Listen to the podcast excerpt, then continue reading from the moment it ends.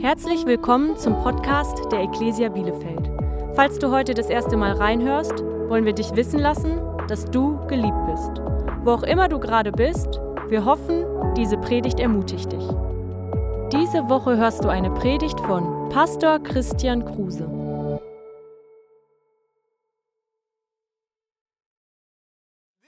Starten wir wieder mit unserem Predigt rein. Ja, ich weiß, einige von euch, ihr seid schon, Mensch, was, wann haben wir denn wieder mal eine, eine Reihe oder so? Ja, ähm, ich möchte heute so ein bisschen über etwas sprechen, was der Herr so in den letzten Tagen in meinem Herzen gemacht hat.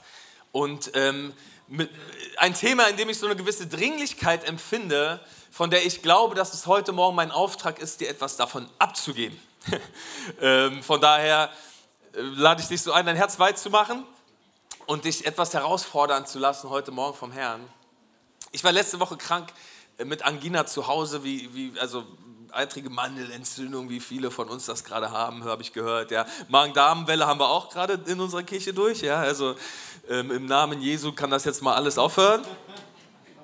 Aber ich war eine Weile zu Hause im Bett krank, ähm, was dann auch mal ganz gut war, weil ich konnte viel Bibel lesen und meine Bibel studieren.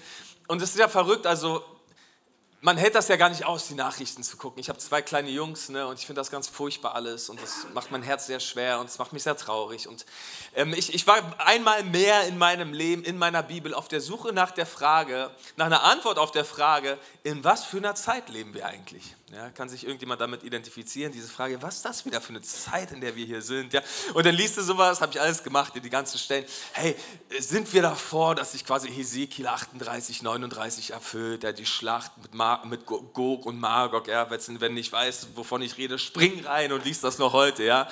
Ähm, diese ganze Sache mit Israel ist sehr spannend, sehr, sehr spannend und viele, viele, viele Menschen sagen, wir sind in einer sehr spannenden Zeit in der Geschichte und ich weiß es nicht. Also das ist wie immer, ne? ich gehe da raus und bin am Ende genauso schlau wie vorher.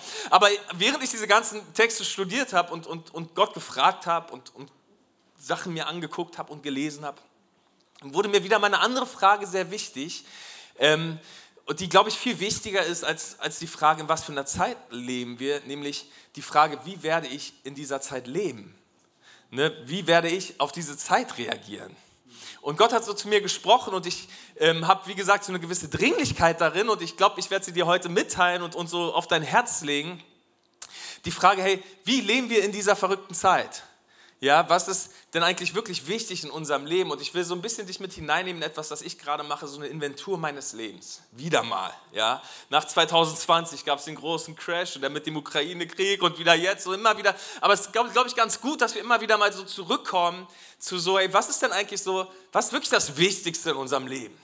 Ja, und heute Morgen, also, es wird sehr herausfordernd. Ja, sehr herausfordernd, aber die Bibel macht das auch immer wieder. Ja? Also ich, ne, du liest so eine schöne Geschichte und auf einmal knallt es rein und du hast auf einmal so viel, das, dein ganzer Komfort geht verloren, weil die Bibel dich so herausfordert. Ich meine, Jesus ne, geht in den Tempel, du denkst, es ist ein toller Samstagnachmittag und er schmeißt die Tische um und bringt alles so ein bisschen durcheinander und das könnte sein, dass das heute Morgen hier und da passiert, aber wir sind ja nicht hier, wir wollen uns ja herausfordern lassen, oder? Ja, ich, ich mich jedenfalls. Ähm, und ich will dich mit hineinnehmen in einen Text, der zu mir gesprochen hat aus Apostelgeschichte 20. Ich gebe dir ganz kurz etwas Kontext. Der Paulus ist auf seiner Missionsreise, in der dritten Missionsreise, und er ist auf dem Weg von Mazedonien nach Jerusalem und er macht Halt an ähm, der Küste von einer Stadt namens Milet. Dort geht er vom Boot und er lässt die Ältesten der Kirche in Ephesus rufen. Ja, er geht nicht nach Ephesus, weil er ist unterwegs und er hat wahrscheinlich die Befürchtung, dass wenn er nach Ephesus geht, dann wird er dort aufgehalten werden. Also kommen jetzt die Ältesten der Kirche, die Leiter der Kirche aus Ephesus, kommen jetzt nach Milet und treffen Paulus. Und die Kirche in Ephesus und eh ganz klein Asien als die heutige Türkei, die erlebte gerade richtig mordsmäßige Erweckung. Ja. Viele Menschen kamen zum Glauben. Es war eine ganz tolle tolle Zeit, ja, Zeichen und Wunder sind passiert, auch durch Paulus. Und du kennst vielleicht diese Geschichte, Apostelgeschichte 18 und 19. Sie verbrennen ihre Götterstatue. Es gibt einen riesen Tumult, weil, weil die Leute, die die anfertigen, die sind jetzt alle irgendwie arbeitslos, ja, und ganz viele verrückte Dinge passieren. Und Paulus taucht da auf und er lässt quasi die Ältesten kommen und er offenbart ihnen nun, dass sie sich zum letzten Mal sehen. Ja, er sagt, hey Freunde, passt auf, ich habe euch kommen lassen, weil ich glaube nicht, dass ich hier wieder herkommen werde. Weil überall, wo ich hinkomme und wann immer ich eine Pause mache, tauchen Leute auf mit der prophetischen Gabe und die erklären mir, dass Verfolgung, Leid und Tod auf mich warten. Also ist er quasi da ist ein Mann in Apostelgeschichte 20, der Paulus, der hält jetzt eine Rede und ist quasi sein, sein Schuss zu einer Gemeinde, die er total lieb hat, die er total toll findet. Ja? Die Kirche in Ephesus ist, eine, der einzige, ist die einzige Kirche im Neuen Testament, die nicht von Paulus korrigiert wird in seinem Epistel ja, an die Ephesus. Also er ermahnt sie, ist alles Hammer und er sagt, Freunde, ich sage euch jetzt Tschüss und Paulus schaut zurück auf sein Leben und auf seinen Dienst und da ist ein Mann, der quasi nicht so richtig weiß, was die Zukunft bringt und Resümee zieht und sagt, hey, so, so und so und so habe ich gelebt und er erklärt das dieser Kirche und sagt eigentlich, wie er es so oft sagt, hey, werdet mein Nachahmer, wie ich Christus nachgeahmt habe. Ja, also lebt vielleicht so wie ich. Und ich glaube, wir können ganz viel heute aus diesem Text lernen, darüber, was wirklich wichtig ist. Und ähm, so ein bisschen die Schlüsselverse finden wir in Apostelgeschichte 20 ab Vers 23. Dein Gottesdienstzettel darf dir so ein bisschen helfen, ja, mir zu folgen, kannst dir Notizen machen. Da sagt Paulus das hier, er sagt, ich weiß nur, dass der Heilige Geist mich in jeder Stadt, durch die ich komme, ausdrücklich darauf hinweist, dass Gefangenschaft und Leiden auf mich warten. Doch es liegt mir nichts an meinem Leben.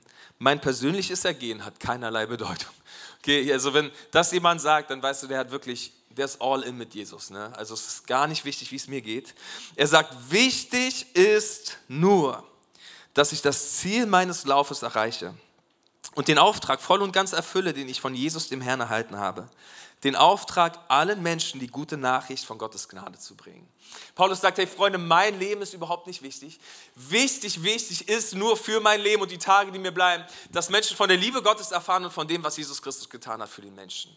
Ja, und er sagt, hey, wichtig ist nur diese eine Sache. Und ich will dir die Frage stellen, was ist das Wichtigste in deinem Leben? Ja, was ist wichtig in deinem Leben? Wenn jetzt Leute auf dein Leben schauen von außen, ich meine, dich selbst zu fragen ist vielleicht, wir haben alle so diese Sätze, ja, wir, wir, wissen ganz schnell, was man auch antwortet auf so eine Frage, wenn sie vom Pastor gestellt wird, ja. Aber so, wenn Leute um dich herum in dein Leben schauen und die Frage beantworten müssen, hey, was ist dir am wichtigsten? Was würden sie sagen? So, ja, was, was würden Sie sagen? Vielleicht würden Sie ja sagen, dein Glaube und deine Familie, ähm, dein Hobby, dein Auto, dein Haus, dein Vorgarten, deine Fingernägel, ein Fußballclub, irgendwas, ja. Also ich weiß ja nicht, was ist, was ist dir so am wichtigsten? Ähm, in Apostelgeschichte 2 ist Paulus, der sagt, hey, tatsächlich in dieser verrückten Zeit, in der ich lebe, persönlich, er persönlich, sagt er, das ist am wichtigsten. Und ich weiß nicht, in welcher Zeit wir leben, also ich weiß es nicht. Ich habe keine Ahnung, was das für eine Zeit ist, in der wir leben. Ich weiß nur, meine letzten Tage sind es auf jeden Fall, weil ich weiß nicht, wie lange ich lebe. Und keiner von uns weiß, wie lange er lebt. Und deshalb ist immer die Frage, hey, leben wir unser Leben fokussiert mit dem, was wirklich zählt in unserem Leben? Und ich habe uns so ein paar Punkte mitgebracht, heraus aus dieser Rede in Apostelgeschichte 20. Die kannst du dir gerne zu Hause mal ganz durchlesen. Da, da, da betont Paulus sechs Dinge, die sein Leben ausgezeichnet haben. Und ich will die einfach mal so in unsere Mitte hineinlegen heute und in der Hoffnung, dass einer sitzt, ja, einer oder zwei oder wie bei mir alle sechs, ja, und du, du richtig nach Hause gehst mit etwas, wo, wo der Herr dran arbeitet in deinem Herzen. Bist du dafür bereit? Yes. Okay, das allererste, was Paulus Leben ausgezeichnet hat, war das hier, Hingabe. Schaut mal, er sagt von Milet aus, nee, beziehungsweise, das heißt, von Milet aus schickte Paulus jedoch einen Boten mit der Nachricht nach Ephesus, dass er gern mit den Leitern der Gemeinde sprechen würde. Als sie alle gekommen waren, sagte er zu ihnen, ihr wisst, wie ich mich während meines ganzen Aufenthalts in der Provinz Asia verhalten habe. Und zwar vom ersten Tag an. In aller Demut habe ich dem Herrn gedient. In aller Demut habe ich dem Herrn gedient. Weißt du, das Wort für gedient hier ist das griechische Wort doulos und meint nicht Diener, sondern eigentlich Sklave. Der Doulos war der unterste Sklave von einem. Es war ein Sklave komplett ohne Rechte. Ähm, auf, auf, römischen Galeeren, das waren Doulos, ja, die, die Jungs, die da, da, da gerudert sind. Ja, das, es war quasi ein Sklave. Und Paulus sagte, hey Freunde, als ich bei euch war, ging es gar nicht um mich. Ihr müsst das verstehen. Ne? Er sagt, vom ersten Tag an ging es nicht darum, wer ist Paulus und was habe ich für Wünsche für mein Leben, sondern was sind meine Ziele, sondern er sagt, hey, ich war ein Sklave. Ich habe Gott gedient. Und das höchste Ziel meines Lebens war das zu leben, was Gott durch mein Leben tun wollte in eurer Mitte. Krass, ne? Er sagt, hey, in aller Demut habe ich euch gedient. Ja? Das Wort Demut ähm, finde ich Hammer in diesem Kontext. weil es meint nicht, dass Paulus dort rumgerannt ist und gesagt hat, hey, ich kann nichts und ich bin nichts. Ja, das ist, das ist äh, Unsicherheit oder vielleicht auch ja falsche Demut, sondern ich habe dir mal ein, ein Zitat mitgebracht von C.S. Lewis, der hat das hier gesagt. Er sagt, Demut bedeutet nicht, weniger von sich selbst zu denken, es bedeutet weniger an sich selbst zu denken. Ähm, das war wirklich die Grundlage vom Dienst von Paulus, dass er immer wieder gesagt hat, hey, es geht nicht um mich. Ist das nicht eine befreiende Wahrheit heutzutage in unserer verrückten Welt? So, ne? Dass du sagst, hey, es geht nicht um mich. Er sagt, es ging nie um mich. Es ging nie um meine Pläne, um meine Ziele. Es war schon immer mein Wunsch, ein, ein, ein Leben zu führen zur Ehre Gottes. Alles, was passieren sollte, sollte durch Gott in eurem Leben passieren, niemals durch Paulus. Und er sagt das hier an die Korinther, schau mal 2. Korinther 3, Vers 5. Er sagt, wir halten uns nicht selbst für fähig, irgendetwas zu bewirken, was bleibenden Wert hätte. Krass, ne? Er sagt, hey, alles, was ich gemacht hätte, in meiner Ambition, meiner Kraft, in meinem Plan, all das hätte keinen bleibenden Wert gehabt. Unsere Kraft kam von Gott, ja, für die Dinge, die bleibenden Wert hatten. Er sagt, hey, das war das Ziel. Gott sollte durch mich wirken. Ich war ein Sklave Gottes, ein Diener Gottes. Das war mein Leben in eurer Mitte. Er war total hingegeben. Und ich will dir das heute mal so zusprechen. Ähm, Gott hat einen Dienst für dich. Gott hat etwas, das er durch dein Leben auf dieser Erde tun möchte. Gott will dich gebrauchen. Und die Frage ist niemals, bist du qualifiziert genug? Das ist auch so eine befreiende Wahrheit, finde ich. Gott, die Frage ist niemals, bist du genug ausgebildet, hast du genug auf dem Kasten, hast du genug verstanden? Sondern bei Gott ist immer die Frage, bist du verfügbar? Es geht nicht um qualifiziert. Gott liebt es, unqualifizierte Menschen zu nehmen, ehemalig disqualifizierte Menschen um seine Kraft in sie hineinzulegen, damit sie losgehen und einen Unterschied machen. Damit sie etwas tun, was bleibenden Wert hat, wie Paulus sagt. Amen. Und es ging nie darum, hey, kannst du was und, und, und was bringst du mit, sondern immer bist du verfügbar. Bist du verfügbar? Und das ist so eine Frage, die ich dir heute stellen möchte. Hey, siehst du dich als Diener, als Dienerin Jesu auf dieser Erde? Oder die Frage gibt es auch in Unbequem, ja? Bist du ein Sklave Gottes? Bist du ein Sklave Gottes? Worum geht es in deinem Leben? Geht es um deine Pläne, um deine Ziele? Na, mach das, hab Pläne und hab Ziele, das ist wunderbar. Aber hast du dieses Gebet auf deinen Lippen, dass du sagst, Herr Jesus Christus, hier ist mein Leben. Ich weiß, meine Zeit ist begrenzt. Meine letzten Tage sind hier. Es sind deine letzten Tage. Du weißt nicht, wie alt du bist. Gott, ich will für deine Zwecke auf dieser Erde leben. Und ich will das tun, was du durch mein Leben tun möchtest. Das war Paulus. Und deshalb hatte er so eine Power. Er hat einfach Gott machen lassen durch sein Leben. Er stand ihm zur Verfügung und deshalb hat er so einen kraftvollen Dienst. Die Frage ist, ist unser Herz hingegeben? Okay, die zweite Sache, die Paulus Leben kennzeichnete, waren das hier, Tränen.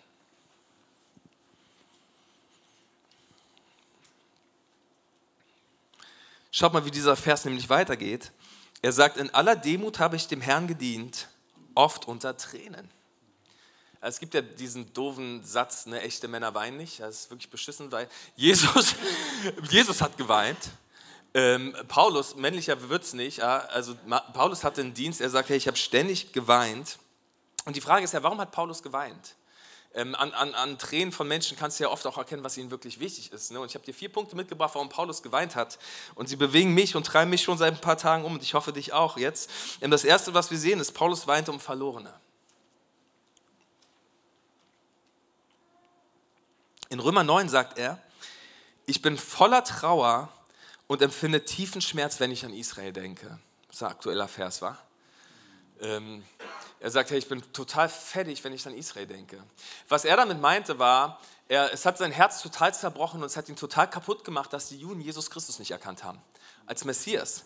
Ne, er sagt, käme es meinen Brüdern und Schwestern, meinem eigenen Volk zugute, ich würde es auf mich nehmen, verflucht und von Christus getrennt zu sein. Er sagt, hey, ich hätte mein Heil weggegeben. Meine Kindschaft als Sohn Gottes hätte ich weggegeben, wenn es nur die Juden bekommen hätten. Ich wäre bereit gewesen, in die Hölle zu gehen, damit sie in den Himmel kommen, sagt er hier. Und das hat ihn kaputt gemacht und er hat darüber geweint, dass die Juden verloren sind. Und ich glaube, wenn wir diese Tage für Israel beten, und ich hoffe, du machst das, die Bibel fordert uns auf, übrigens für den Frieden von Jerusalem zu beten, damit es uns selbst gut geht, ähm, dann lass das zu deinem Gebet werden dass du sagst, Herr Jesus, in all, ne, wir, wir, wir beten für die Geiseln, dass sie frei werden, wir beten dafür, dass Zivilisten beschützt sind, aber lasst uns vor allen Dingen dafür beten, dass die Juden Jesus Christus als ihren Retter kennenlernen. Weil niemand kann das wieder heil machen, was da kaputt gegangen ist. Sie brauchen Jesus als Hoffnung, als, als Frieden, als Heiler ihrer Herzen, als Retter. Die, die Juden brauchen Jesus Christus. So, ne? Aber auch die Palästinenser natürlich. Ich meine, ähm, es gibt über 1000 Christen gerade im Gazastreifen. Lass uns für sie beten ja, dass Gott ihr Leben beschützt und auch, dass sie die Hoffnung von Jesus einfach verbreiten inmitten dieser furchtbaren Situation. Ähm, und Paulus sagt, hey, es ist, es ist, in meinem Leben es, es sind Tränen darüber, dass Menschen Jesus nicht kennenlernen. Ich habe ja diese Predigt jetzt schon ein bisschen länger bei mir im, im Herzen liegen als du, ja, und ich habe darüber nachgedacht, warum weine ich eigentlich nicht mehr so viel? Also das war früher in meinem Leben viel mehr, ja, dass mich fertig gemacht hat, dass Leute in meinem Leben Jesus nicht gekannt haben. Und ich habe mir die Frage gestellt, warum ist das eigentlich nicht mehr so? Und ich glaube tatsächlich, dass ich viel zu wenig über die Hölle nachdenke. Also, ja, also ich glaube, wenn wir glauben würden, was Jesus über die Hölle sagt und was die Bibel über die Hölle sagt, dann würden wir nicht nur nicht wollen, dass Menschen dorthin gehen, sondern wir würden darüber weinen, dass Menschen dorthin gehen. Es würde uns kaputt machen, dass Menschen dorthin gehen. Und ich glaube, es ist ein Gebet, das wir als Kirche beten dürfen, sagen, Herr Jesus, zerbrich unser Herz neu für die Verlorenen.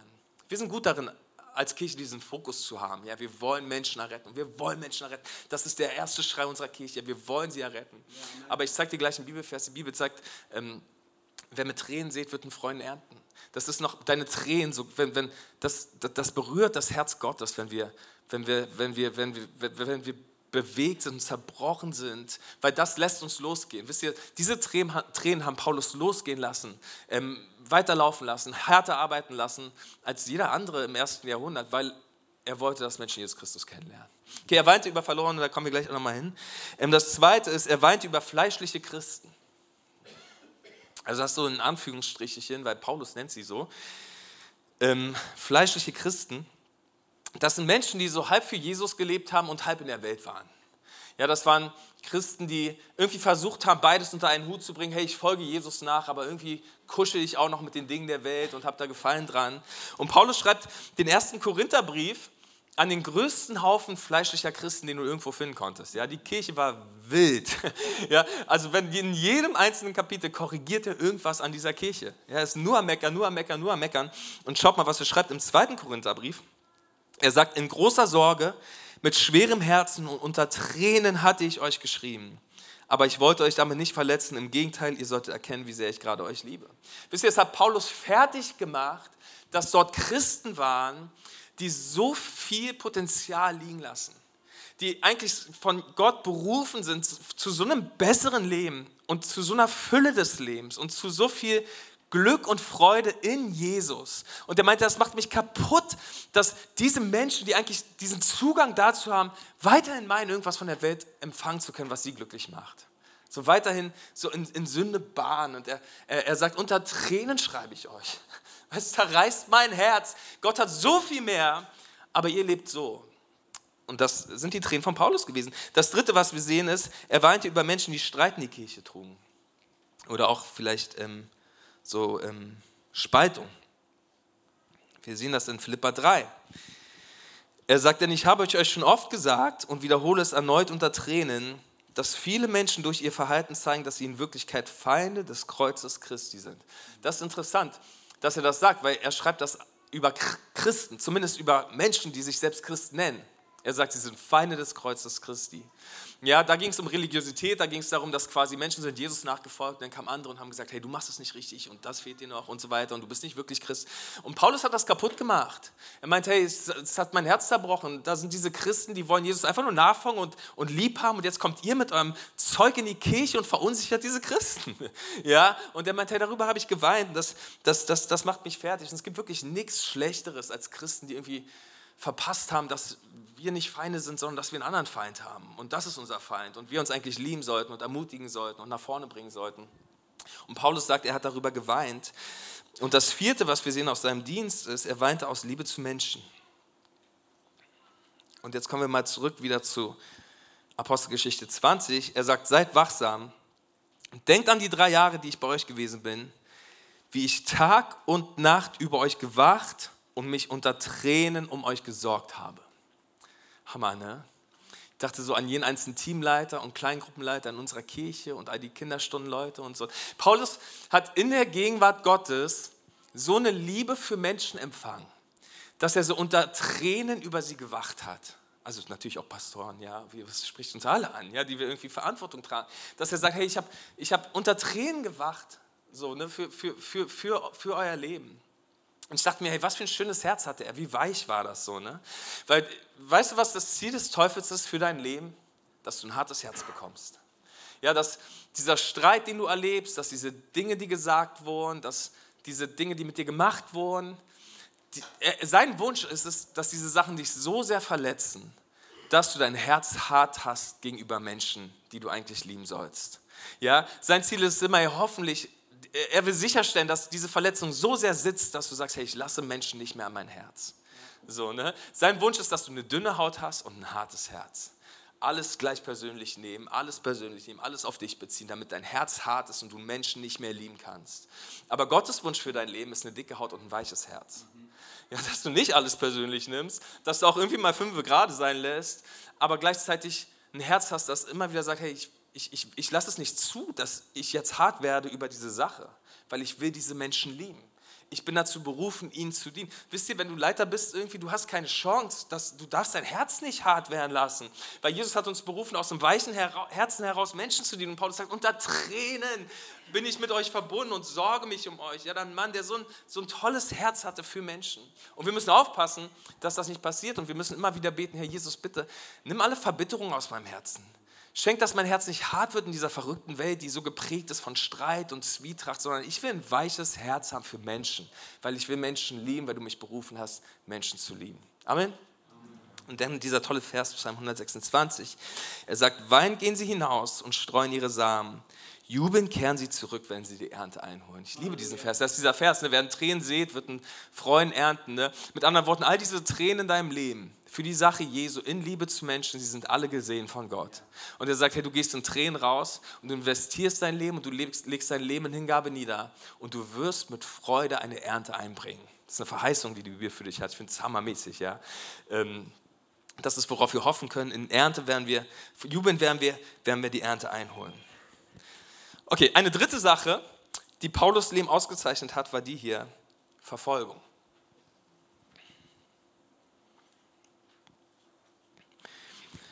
Schaut mal in Apostelgeschichte 20, sagt er, hey, ich habe die Belastung ertragen, die mir die Anschläge der Juden zugefügt haben. Trotzdem habe ich euch immer wieder die Wahrheit gelehrt, sei es in der Öffentlichkeit oder bei euch zu Hause. Nun gehe ich nach Jerusalem unwiderstehlich gezwungen vom Heiligen Geist, ohne genau zu wissen, was mich dort erwartet, obwohl der Heilige Geist mir in jeder Stadt gesagt hat, dass mich Gefangenschaft und Laien erwarten. Okay, er sagt, ich ertrage Belastung und erwarte Leid. Ich ertrage Belastung und erwarte Leid. Und das ist ein Mann, ähm, der schon so viel durch hat. Wenn du 1. Korinther liest, nee, 2. Korinther 11, da hat er so eine Auflistung seines Lebens ab Vers 24, was ihm alles passiert ist. Dass er fünfmal 40 weniger Einschläge bekommen hat von den Juden, dass er dreimal mit Stöckern verprügelt wurde, dass er gesteinigt wurde, dass er Schiffbruch erlitten hat. All diese Dinge zählt er so auf. Und er sagt, hey Freunde, erwartet das für euer Leben. Das Leid Teil von dem sein. Wenn du heute hier sitzt und sagst, hey, ich möchte mein Leben aufs wirklich Wichtige beschränken, ich möchte das Leben äh, leben, wie, wie, wie, wie, wie wie es jetzt in dieser Zeit notwendig ist, dann musst du Leid erwarten. Es ist etwas, das wird unweigerlich kommen. Das zeigt uns das Leben von Paulus. Jesus sagt das in Johannes 15. Er sagt, hey, ein Meister steht nicht über seinem Herrn. Wenn sie mich verfolgt haben, dann werden sie auch euch verfolgen. Ja, das ist etwas, das uns verheißen. Schaut mal, wir lesen in 2. Timotheus 3. Jeder, der an Jesus Christus glaubt und ein Leben zur Ehre Gottes führen will, wird Verfolgung erleben. Ja, jeder. Jetzt sagst du, warum um alles in der Welt sollte ich dann Christ werden wollen? Pass auf, weil Jesus so viel besser ist als alles, was die Welt uns gibt. Weil Jesus uns so viel reicher macht und so viel Hoffnung gibt und wir so viel Leben haben, alles, was die Welt uns nicht ge geben konnte. Ja, dass, dass wir so reich sind in ihm und in ihm so einen Schatz gefunden haben, dass er das wert ist dass er es wert ist. Weißt du, und die Menschen sollen sagen, was sie sagen. Du musst damit in Ordnung sein. Es muss für dich in Ordnung sein, dass sie reden und dass sie schief gucken und dass sie die Augen rollen. Wenn du da draußen bist in der Welt und das passiert nie, ja, dass sie niemals dich irgendwie doof finden für etwas, was du sagst, wogegen du aufstehst, was du so glaubst und findest und deine Überzeugungen und Werte, dann wahrscheinlich einfach nur, weil sie nicht wissen, dass du Christ bist. Ja, weil sobald das bekannt ist, werden sie dich vielleicht doof finden. Aber es muss für dich in Ordnung sein. Und ich glaube, das ist wirklich, was es gerade braucht. Wenn wir uns die Frage stellen, hey, was ist gerade wirklich wichtig, dann ist es wichtig, dass wir aufstehen ähm, im Glauben und Überzeugung zu Jesus Christus und sagen, hey, ich bin bereit, ich bin bereit, einen Preis zu zahlen für das, ähm, was, was ich lebe und für den ich lebe und dem ich diene. Und es ist mir egal, was diese Welt sagt. Es geht mir nicht darum, ihnen zu gefallen, es geht mir darum, Jesus zu gefallen. Das, ich habe euch gesagt, die Predigt ist ein bisschen wild. Ja, es wird jetzt noch ein bisschen wilder, ich entschuldige mich. Das vierte, also nicht für das, was ich sage, entschuldige ich mich, sondern dass du hierher gedacht gekommen bist und dachtest, es wird nett. Also, das vierte, das vierte ist ähm, das Wort Zeugnis. Ja, was ich damit meine, ist, dass Paulus einfach unglaublich diesen Wunsch hatte, Menschen von Jesus zu erzählen. Und er wollte unbedingt, dass alle wissen, dass, dass Jesus der Weg ist zum Vater. Schaut mal, was er gesagt hat. Apostelgeschichte 20, Vers 26. Er sagt, deshalb erkläre ich euch heute, ich bin nicht schuld daran, wenn einer von euch verloren geht. Okay, die Elberfelder übersetzt das wörtlich und ich will euch das mal vorlesen. Er sagt, deshalb bezeuge ich am heutigen Tag, dass ich rein bin vom Blut aller. Pass auf, das ist wahrscheinlich das, das, das Herausforderndste, was du von hier vorne vielleicht hören wirst. So, ja? Ähm, weil das, was wir hier von Paulus lesen, wirft eine sehr interessante Frage auf. Nämlich die Frage, kann man schuld sein am Blut von Menschen, die verloren gehen? Paulus sagt, ich habe mein Leben auf eine Art und Weise geführt, dass ich frei bin von dieser Schuld. So, ich will dir mal einen Text sagen aus Hesekiel 33. Da heißt es, dich Mensch habe ich zum Wächter für das Volk Israel bestimmt. Du sollst mir gut zuhören, wenn ich dir eine Botschaft gebe und die Israeliten in meinem Auftrag waren. Wenn ich einem gottlosen Menschen den Tod androhe, dann sollst du ihn ermahnen und zur Umkehr bewegen. Tust du dies nicht, so wird er sterben, wie er es für seine Sünde verdient hat. Dich aber werde ich für seinen Tod zur Rechenschaft ziehen. Wenn er sich jedoch trotz deiner Warnung nicht von seinem falschen Weg abbringen lässt, dann ist er selbst schuld an seinem Tod, du aber hast dein Leben gerettet. Pass auf, die Bibel lehrt uns das an mehreren Stellen, ähm, dass wir schuldig sind am Blut der Menschen, denen wir das Evangelium nicht erklärt haben. Jetzt sagst du, Krille, wie um alles in der Welt soll das funktionieren? Jesus hat uns doch unsere Sünden vergeben. Ja, Jesus hat uns unsere Sünden vergeben. Und Jesus vergibt uns auch die Sünde, dass wir das Blut der Menschen an unseren Händen tragen, denen wir das Evangelium nicht erklärt haben. Aber wenn du immer wieder der Stimme des Heiligen Geistes in deinem Herzen widerstehst, der dich dafür, dazu auffordert, gewisse Menschen zu erreichen, wenn du immer wieder diesem Drängen des Geistes in deinem Leben nicht nachkommst und du quasi in fortlaufender Sünde lebst, dann könnte das ein Indiz dafür sein, dass du nicht errettet bist. Fortlaufende Sünde und immer wiederkehrende Sünde in deinem Leben könnte ein Zeichen dafür sein, dass Jesu Blut dich nicht gereinigt hat und somit auch diese Sünde des Blutes an, Händen, an deinen Händen für die Menschen, denen du das Evangelium nicht erklärt hast, weiterhin auf deinem Leben liegt und es zu deinem Gericht und zu deiner Verurteilung hinzugefügt wird. Ja, das ist, was die Bibel uns lehrt. Aber auch hierfür gibt es Vergebung. Weißt du, das, das Ziel ist nicht, dass du die ganze Welt rettest, sondern der Heilige Geist schenkt dir ein Drängen, gewisse Menschen zu erreichen. Er zeigt dir, wem du Zeugnis geben sollst. Er fordert dich heraus, zu gewissen Menschen zu gehen. Und dieser Stimme sollst du nachkommen. Weißt du, deshalb ist die Taufe im Heiligen Geist so wichtig. Deshalb ist es so wichtig, dass wir uns danach ausstrecken, dass der Heilige Geist in Kraft auf unser Leben kommt. Weil wir können diese Welt nicht aus uns heraus erreichen. Und ohne den Heiligen Geist sind wir einfach nur Angsthasen, wie Petrus, bevor er Pfingsten erlebt hat. Er konnte seinen Glauben, wie gesagt, ja, nicht, nicht in einem kleinen Mädchen bezeugen. Und er erlebt die Kraft des Heiligen Geistes und geht raus und predigt und 3000 bekehren sich. Deshalb ist es so wichtig, ja, diese Apostelgeschichte ist ein, Buch voll von dieser Geschichte, wie, wie der Heilige Geist gewöhnliche Menschen erfüllt und sie zu kraftvollen, mutigen Zeugen während des Evangeliums. Und deshalb ist es so wichtig, dass wir uns erfüllen lassen mit der Kraft des Heiligen Geistes jeden Tag neu. Dass wir sagen, Herr Jesus, du willst durch mich eine verlorene Welt, unsere ganze Stadt geht in die Hölle, Freunde. Und, und Gott will uns gebrauchen, ähm, einer, einer verlorenen Welt Zeugnis zu geben von unserem Herrn Jesus. Das musst du nicht können. Gott will dir die Kraft dafür geben. Er will dich dafür bevollmächtigen. Deshalb müssen wir jeden Morgen neu sagen, Geist Gottes, bitte fülle mich heute mit deiner Kraft und zeig mir, zu wem du mich führen willst. Lass mich, lass mich erkennen und sehen, wem darf ich heute Zeugnis geben von dir. So hat Paulus gelebt. Ja, er war einfach ein Sklave und hat gesagt, Gott, ich lebe und das größte Ziel ist, dein Evangelium an den Mann zu bringen. Okay, das fünfte, was wir sehen, was für Paulus äh, Leben essentiell wichtig war, war das Wort Gottes. Das Wort Gottes. Er sagt in Apostelgeschichte 20, denn ich habe nicht zurückgehalten, euch den ganzen Ratschluss Gottes zu verkündigen. Ja, Paulus war es wichtig, dass Menschen verstehen, was ist der Wille Gottes. Und deshalb hat er das Wort studiert, deshalb hat er es gelesen, deshalb hat er es gelebt, gelehrt, gepredigt. Und nicht nur die netten Geschichten der Bibel, sondern er hat alles, alles erzählt und alles verkündigt. Er sagt, hey, der ganze Ratschluss Gottes, ihr als Kirche habt ihn gehört. Und ich glaube, die Frage heutzutage ist, glauben wir den ganzen Ratschluss des Wortes Gottes?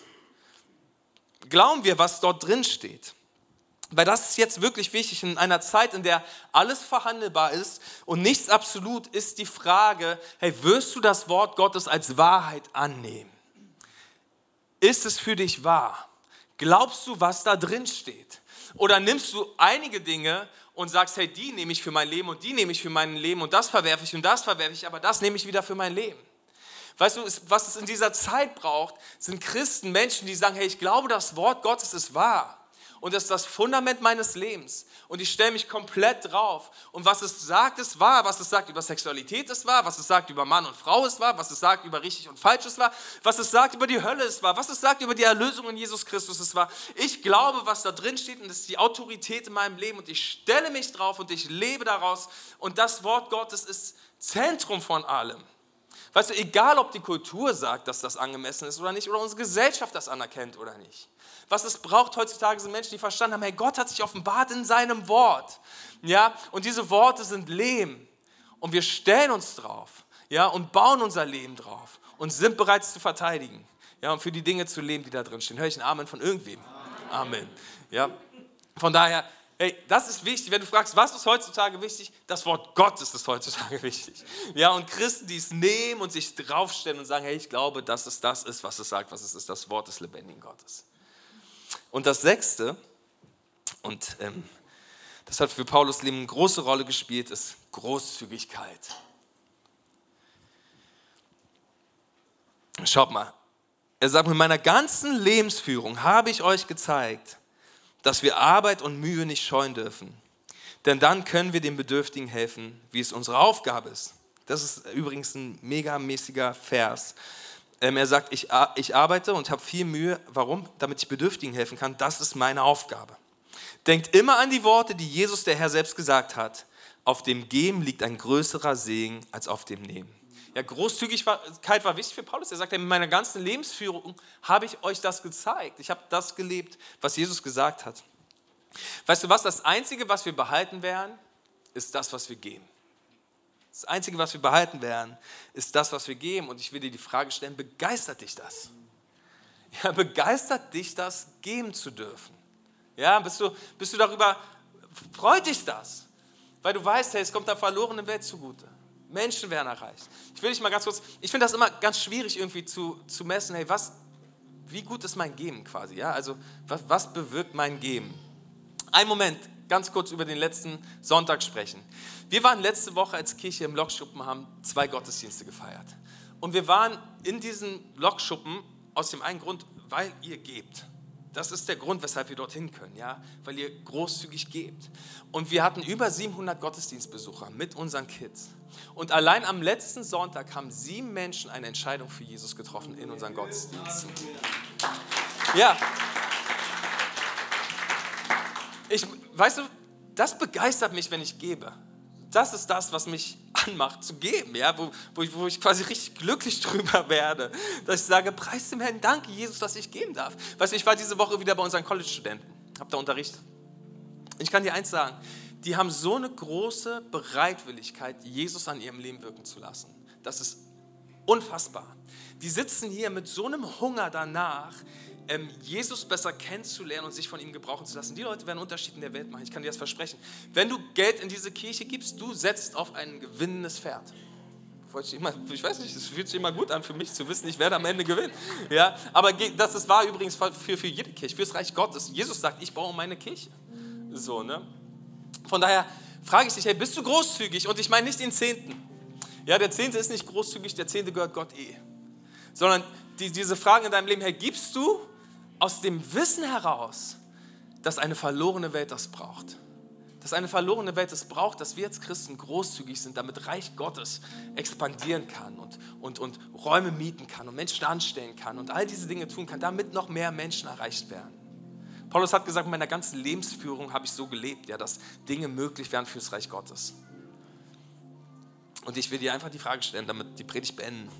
Ähm, was ist wichtig für dich?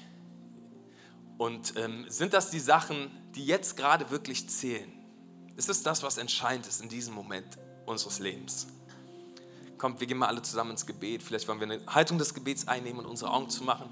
Hey, ich habe eine Menge Dinge gesagt und es war sicherlich sehr herausfordernd hier und da, aber ich glaube, dass der Heilige Geist auch das jetzt nochmal so bekräftigen will in deinem Herzen. Dass er zu dir sprechen möchte. Weißt du, höre vielleicht nicht zuallererst auf mich, höre auf, auf das, was der Heilige Geist zu dir redet. Und vielleicht möchtest du jetzt einfach ein Gebet sprechen, das ganz einfach ist, aber powervoll, dass du sagst, Heiliger Geist, was möchtest du mir heute sagen?